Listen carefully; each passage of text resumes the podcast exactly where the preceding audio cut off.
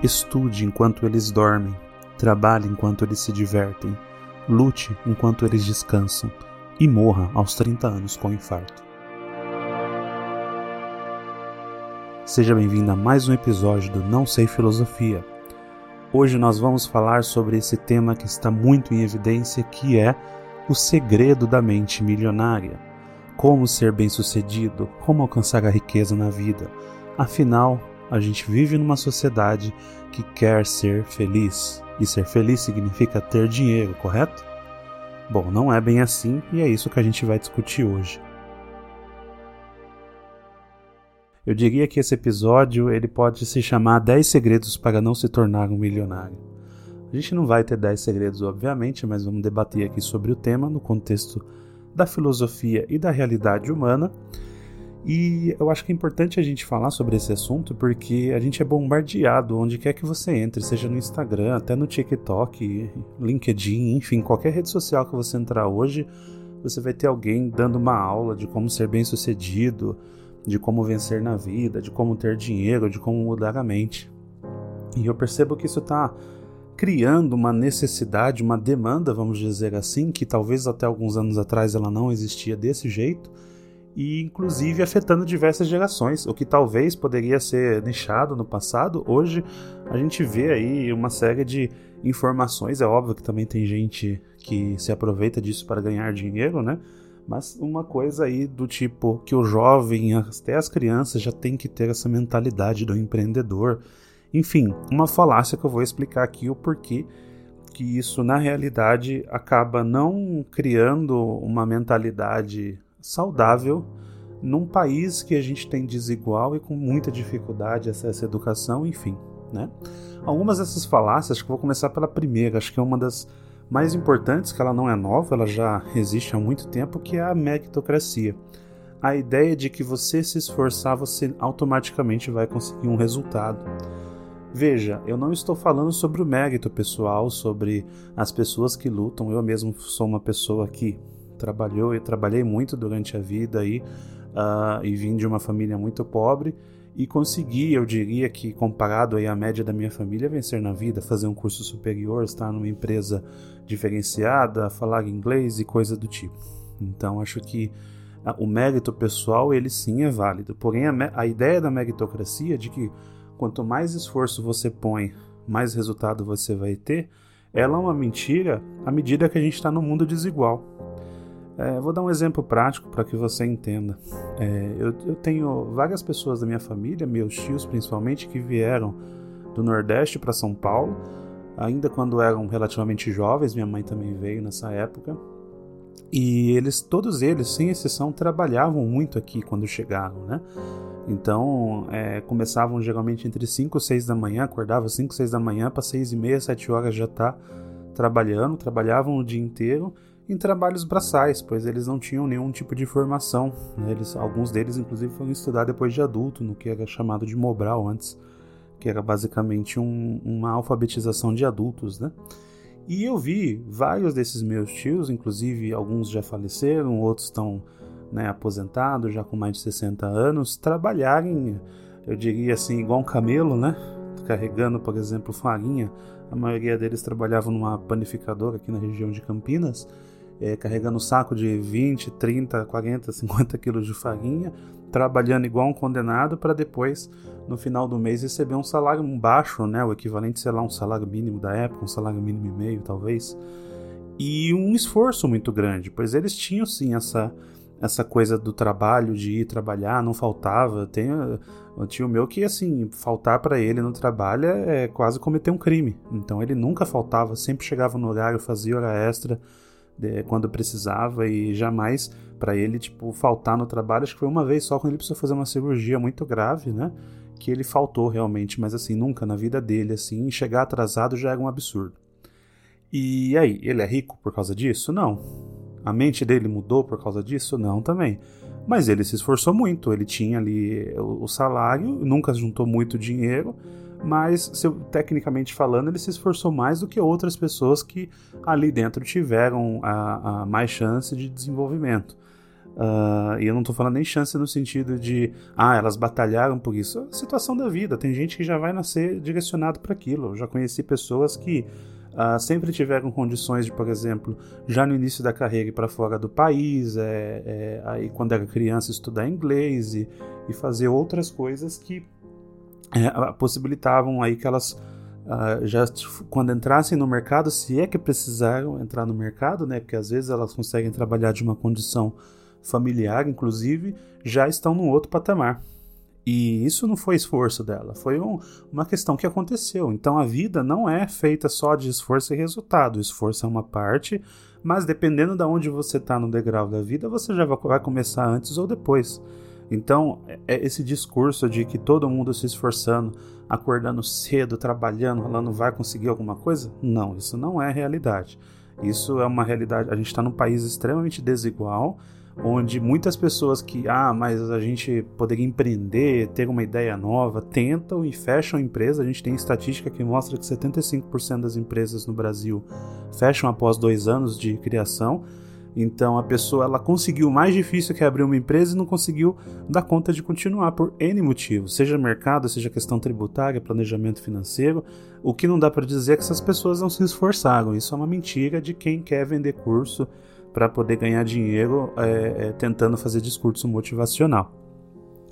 Uma segunda questão que está linkada a esse, mas é também uma falácia que eu vi até quando você faz uma pesquisa de hábitos de pessoas milionárias ou de pessoas ricas, ele fala assim que você deve dormir menos e trabalhar mais, segundo algumas pesquisas, né? Então diz que em média as pessoas milionárias elas dormem 8 horas a menos e, e trabalham não sei quantas horas a mais. Bom, Primeiro é que cada pessoa tem um ciclo do sono. Tem pessoas que tranquilamente conseguem dormir 4, 5 horas por noite e estar tranquilas, e pessoas que precisam dormir 8 horas, senão elas não, o, o corpo dela não funciona da forma adequada. Ela tem mais dificuldade de raciocínio, criatividade, enfim, N coisas aí que a ciência debate bastante. Ah, essa lógica de você dormir menos e trabalhar mais é o que eu vi em toda a minha vida. Né? Então eu via todo mundo dormindo cedo, trabalhando, acordando cedo para poder trabalhar, é, trabalhando muito mais, às vezes mais do que as 40 horas que a gente está acostumado, aí 40, 44 horas, trabalhando até 60 horas, e isso de maneira nenhuma significa sucesso. Sucesso não está linkado ao esforço físico que você faz, porque se fosse isso, as pessoas que fazem turno, as pessoas que fazem hora extra, seriam todas ricas, e isso não faz o menor sentido. Uma outra discussão que vem é que o pessoal fala assim: você tem que gastar menos. Esses tempos, esses tempos aí atrás eu vi até um vídeo, acho que era um, uma TikToker falando que se um casal ganha somado 1.800 por mês, eles deveriam reduzir todas as despesas para poder conseguir guardar, não lembro se era 300 ou 400 reais por mês, acabar com lazer, acabar com coisas tipo almoçar, é, almoçar fora, jantar fora, comer um lanche, uma pizza, cortar tudo isso, porque se você juntar esse dinheiro em 10 anos, esse dinheiro daria uma soma milionária totalmente mentira. A pessoa que fez falou isso não sabe fazer conta. E o pior de tudo, essas pessoas geralmente que falam isso não tem que conviver ganhando um salário mínimo. Né? No momento que eu estou gravando esse podcast, esse vídeo, a gente está falando do salário mínimo na faixa de R$ 1.300.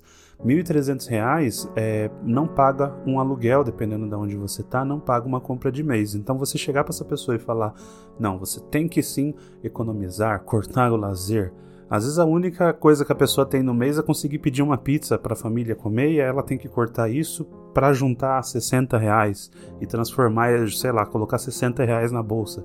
Isso é uma mentira. Você não vai ganhar dinheiro na bolsa investindo 60 reais, nem investindo 600 reais. Talvez você comece a ganhar alguma coisa na bolsa se você investir uns 10 mil reais, e ainda assim é um risco absurdo que você corre porque é um investimento é que num momento, num país igual ao Brasil, numa moeda desestabilizada, num cenário político absurdo, é um investimento de alto risco. Só quem ganha dinheiro na bolsa é quem mexe com milhares e milhões de reais. Ah, mas tem gente que quer fazer você crer que ah, ah, fazendo um curso, por exemplo, lá que a pessoa vai vender para você, você vai conseguir aprender a investir e que em um ano investindo você já vai viver de renda. Isso não existe. A maioria das pessoas que vivem de renda ou já tinham renda antes. A única forma de você se tornar rico rápido é você já ser rico. E ou as pessoas demorou 15, 20 anos fazendo um trabalho consistente para poder viver daquilo. E ainda assim com o risco de uma crise do nada vir, uma mudança repentina de governo, qualquer coisa do tipo e perder tudo aquilo. Então essa lógica de gastar menos, ela faz sentido sim, do ponto de vista de planejamento financeiro. Mas você vai cortar suas, você vai cortar seus gastos ou despesas com lazer, por exemplo, e vai deixar de passar tempo com a sua família? Até que ponto vale a pena você cortar isso para depois, quem sabe, daqui 10 anos você ter alguma coisa guardada? Tem que avaliar, né? Não estou falando sobre, por exemplo, fazer uma previdência privada, pensar no futuro, coisas do tipo. Acho que todo mundo tem que pensar assim. O que eu estou falando é dessas situações irreais que vendem para gente como se fosse algo que fizesse sentido e com uma ilusão de que você vai ser mais rico por causa disso. Não. Você não vai ser mais rico se você deixar de comer a pizza com a sua família. Talvez, inclusive, você perca momentos com a sua família. E uma outra aqui que eu vi que me chamou bastante atenção: vários sites, livros recomendam você mudar seu círculo de amigos. Então, se você quer ser uma pessoa rica, bem-sucedida, você tem que estar no meio das pessoas que pensam igual a você. Assim, eu nunca vi uma coisa tão absurda como essa, porque é, você se tornar rico não tem nada a ver com as pessoas que você convive. Se fosse isso, a empregada doméstica que vive na casa de um milionário e mora lá trabalhando de sábado a, a, a sábado, ganhando, sei lá, um salário mínimo, ela teria uma mentalidade de rico. Ela sairia dali e poderia abrir o próprio negócio. Não é assim que funciona a vida. As pessoas às vezes acham que ah, existem fórmulas mágicas. Isso aqui para mim é quase igual a Terra plana, ou chegar para você e falar que você vai fazer um acender um incenso e a energia vai melhorar e você vai ganhar mais dinheiro. Se você acredita nisso, ótimo, mas assim, mudar seu círculo de amigos para ter mente milionária, desculpa, se você precisa mudar de amigos, alguma coisa tem errado aí. E aí entra naquela, né? Uh, a vida ela é formada de pessoas que diferem da gente. É importante para qualquer classe social ter amigos de outras classes sociais para você ter noção. Por que, que, quando acontecem situações como a gente vê aí, as tragédias que acontecem com pessoas desabrigadas e outras situações de pessoas pegando comida no lixo, muitas pessoas que estão numa classe mais alta, elas ficam assustadas com aquilo, ou elas às vezes ignoram aquilo, por causa dessa convivência. Então é natural que você tenha que ter uma convivência com diferentes classes sociais. Isso é importante para o seu desenvolvimento. Tem, tem, tem pessoas que às vezes acreditam que elas têm que viver numa outra classe social, aí ela vai viver infeliz, vai ali deixar os amigos dela, porque sei lá, os amigos dela são pobres, e ela vai deixar de, sei lá, aprender coisas ali que talvez agregariam mais do que ficar ouvindo gente que vive de vender curso, que eu já vou falar na sequência. E uma última aqui dessas falácias, antes da gente entrar na questão desses cursos, desses milionários, né? Que não são milionários, enfim, é a questão de você ter que ensinar seus filhos a serem ricos. Então, o que está bombando de criança na internet ensinando como ser empreendedor é absurdo. Qual que é a questão aí? É, é natural que, é, à medida que é, exista um boom dessas, dessas propagandas, vamos dizer assim, dos coaches e de cursos e sei lá mais o que, que exista também uma cópia, assim como foi na época dos games na internet, onde os jogos começaram a ser divulgados, muita gente fazia vídeo e todo mundo quis fazer vídeo, né? Tem essa mentalidade também. Então é natural que as pessoas escutam e repitam aquilo que estão falando. Eu, por exemplo, aqui estou repetindo muita coisa do que eu já ouvi. É assim que funciona o aprendizado, é assim que funciona o compartilhamento de ideias. Então, muitas vezes o jovem vai ouvir isso, a criança vai ouvir isso e vai falar: não, eu vou me estruturar aqui para poder ser milionário. Qual que é a, a grande questão aí? ela pode até fazer isso. O quanto que ela vai ter de base, dificilmente você vai ter qualquer base se você tem, sei lá, 12, 14 anos de idade.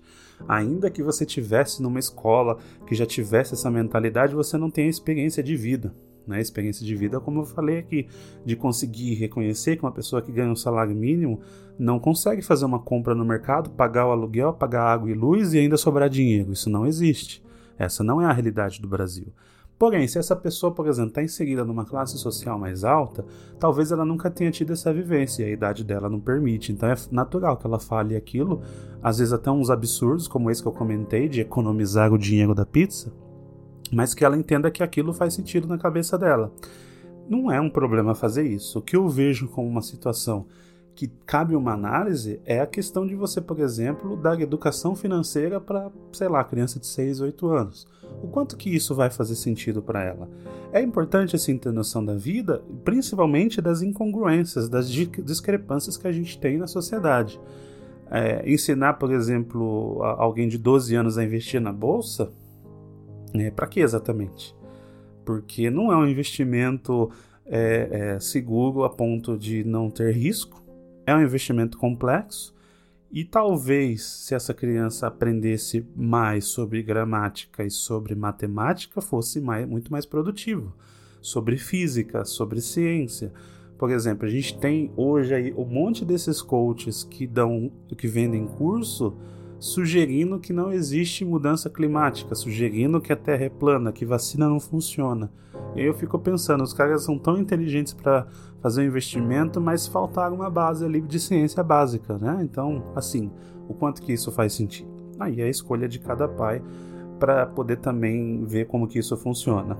E outra situação é, para mim, faria muito mais sentido a gente ver um, um, uma das vendo a vida dos milionários, por exemplo, o Bill Gates ele fez isso lá na família dele. A gente tem outros milionários e bilionários que fizeram o mesmo. Ensinar os filhos a viver sem dinheiro. De alguma forma, é, é mostrar para eles como que é a vida real, né? Quando você tem uma situação. E eu não estou nem falando bilionário, né? Você não precisa ser bilionário, mas se você já tem uma renda alta e as, as, a, o seu filho tem condição de não precisar trabalhar para estudar e você consegue fornecer é, o, estudo para ele, ou se você é essa pessoa que estuda sem precisar trabalhar porque seu pai consegue ajudar você financeiramente, tente ali viver numa situação que você não tenha dinheiro. Isso acho que talvez seria um dos me melhores exercícios possíveis para você entender a realidade que você está inserido como que você daria conta, como que, que, o que você faria. Então acho que esse seria um ensinamento que para as crianças faria muito mais sentido, até para que elas percebam que o mundo ele, ele não é ele não é homogêneo, onde todo mundo tem condição de, sei lá, deixar de, de, de gastar com lazer para poder investir no futuro, e sim a realidade em que muitos não têm às vezes o que comer e tem que decidir se vai pagar a conta de luz ou se vai comprar o arroz e a carne ali para poder alimentar sua família, né? E aí onde que está a raiz disso tudo, na minha visão? A raiz disso tudo está no que antes a gente chamava de autoajuda. Então, a, a, se você pegar aí antes da internet, uma das coisas que mais rendia dinheiro em termos de literatura era a literatura de autoajuda. Você escrever livros, por exemplo, para as pessoas é, poderem é, é, refletir sobre a vida, digamos assim, mas de um aspecto é, às vezes até espiritual, de como conseguir as coisas, né, como influenciar pessoas, é, como ter esses hábitos que eu estou comentando aqui milionários, isso se transportou para a internet. Qual, qual é a diferença da internet? Enquanto na autoajuda você iria numa livraria com 10 sessões e uma delas seria autoajuda com alguns autores ali, três, quatro autores, é, é, tentando ensinar para você o que, que, você tem que fazer para dar certo na vida, vamos dizer assim, a internet ela leva isso para um campo de milhões. E muitas pessoas viram nisso a oportunidade de ganhar dinheiro. Então você vê muita gente que não é rica, muita gente que não segue aqueles hábitos que ela está falando, vendendo cursos de como você mudar seus hábitos. Então a gente vê muitos casos aí de gente que começou ali com uma certa grana, mas que virou sucesso absoluto é, basicamente ensinando outras pessoas a, a, ficarem ricas. E aí você fala assim: o que, que você produziu? Qual que é a empresa que você criou do zero? Qual que é o produto que você faz? Qual que é a riqueza efetiva que você cria para o país? Nenhuma. A, a riqueza da pessoa vem da venda de cursos, de livros, de seminários, de participar em palestras, de fazer textos emocionais é, e motivacionais. Então, assim, isso não é riqueza. Isso acaba. E não dá para você vender algo que você não pratica, você nunca fez aquilo exatamente. Então, como que você vai inspirar uma pessoa se você nunca executou aquilo? Então, acho que essa é uma lição aí que a gente tem que ver e, e observar bastante. Então, quando você pensar assim, bom, tô vendo um curso aqui, um cara tá tentando me ensinar algo, ele quer vender. Primeira coisa, se tem dinheiro envolvido, desconfie, porque o que mais tem é gente querendo ganhar dinheiro né, daquele ditado, né, que todo dia sai um esperto e um otário na rua, né? De que lado você vai estar nesse sentido? É óbvio, né? Não estou falando aqui que a gente tem que enganar as pessoas, mas a gente tem que ser inteligente no mínimo para também não ser enganado. Uh, sobre a questão de literatura, eu sempre gostei muito de ler, a gente já fez alguns episódios aqui sobre leitura, E uma das coisas que eu observo é que a literatura continua sendo ainda um, um caminho importante para a educação, porém ela ainda continua sendo é, liderada, vamos dizer assim, é, no Brasil para esse formato de livro de autoajuda, de mente milionária, de a arte de ligar o foda-se, ou você tem que ser foda, sei lá o que. Agora eles começaram a colocar esses palavrão no título do livro para chamar atenção, né? Porque tudo é internet, então tudo tem que chamar atenção. E eu, a minha recomendação para você, a melhor forma de você ter um aprendizado é a gente tinha tem até um ditado que fala que acredito que seja Milor Fernandes que falou isso, enfim, eu não vou lembrar agora, mas que em literatura prefira os livros mais antigos, em ciências prefiro livros mais novos. Então, se eu estou falando de algo científico, eu olho o livro mais recente. Se eu estou falando de uma literatura clássica, o livro mais antigo.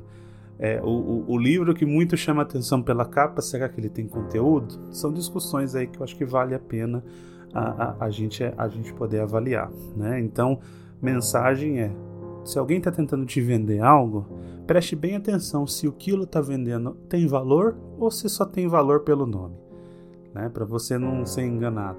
E aí, se for para economizar algo, economize talvez na, na questão de comprar um curso de como ganhar dinheiro, porque é, se aquela pessoa que está vendendo aquele curso é, apenas vive disso, não fez nada na vida, não fez nenhum fruto, talvez seja, essa seja a forma dela ganhar o dinheiro dela e você só está servindo ali para gastar o seu com algo que talvez não vá, uh, não vá agregar. Lembrando que a internet tem conteúdo infinito gratuito.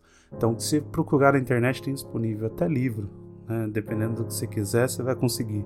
Então, por que, que eu preciso pagar? Ah, mas aquela pessoa é legal, ela fala umas coisas que mexem comigo. Não, beleza, se é uma emoção, é igual música, né? Eu pago para ouvir música. Mas não que aquilo, você cria uma ilusão de que aquilo vai, nossa, vai mudar a minha vida, vai fazer eu, eu ser milionário, porque isso não existe. E uma última reflexão aqui antes de encerrar esse episódio é a questão do valor do dinheiro para você. Porque, ainda que isso seja algo extremamente relevante do ponto de vista de conforto e segurança para até para o futuro, o quanto que vale a pena você é, é, se matar, vamos dizer assim, trabalhar lá, sei lá, 60 horas por semana, conseguir ser rico, conseguir ser bem sucedido, mas você não pode estar com a sua família quando precisa. Ou você chegar, sei lá, eu já vi esses casos acontecerem, é, é mais de uma vez, infelizmente, de pessoas que trabalharam a vida toda, é, tem condi tiveram condições de pagar a melhor escola para o filho e com 40, 50 anos de idade pega um câncer e, e, depois não sabe o que fazer da vida. E ali come, aí começa a entender que a vida existe e quer viver o que não viveu em 50, 60 anos de idade em 3, 4 anos ali de sobrevida fazendo um tratamento difícil. Né? É, já, já passei por, por, por, questões familiares aí, de amigos também em tratamento de câncer. É um exemplo aí que eu dou de, de como a pessoa que tem o câncer, ela começa a valorizar a vida de uma outra perspectiva. O dinheiro já não é mais importante, eu garanto para você. Eu já vi isso de muitas, já ouvi isso de muitas pessoas. E você pode ser milionário ou você pode ser o mais pobre. Uma doença como essa não tem, não escolhe pessoas, né? Ela pode acontecer com qualquer um. Então reflita o quanto que vale a pena você se matar desse jeito e não estar próximo da sua família e não estar próximo dos seus amigos. Eu acredito que tudo tem um equilíbrio. O fim aqui não é ser rico. O fim é o que, que você fez pelas pessoas, como que você vai ser lembrado pelas pessoas. O dinheiro não vai com você quando tudo isso terminar. Bom, essa é a mensagem que eu queria passar para vocês hoje. É, me digam aí nos comentários o que, que vocês acharam, se vocês concordam, se vocês discordam, se vocês querem me indicar algum curso para que eu aprenda a ser milionário mas eu já digo para vocês, o meu objetivo é o contrário, é como não me tornar um milionário, porque talvez assim eu consiga aprender mais sobre o real valor da vida. Muito obrigado por ter acompanhado até aqui. Se inscreva no canal, siga a gente no Spotify, compartilhe com seus amigos, pois ajuda bastante aí o crescimento do podcast e até a próxima.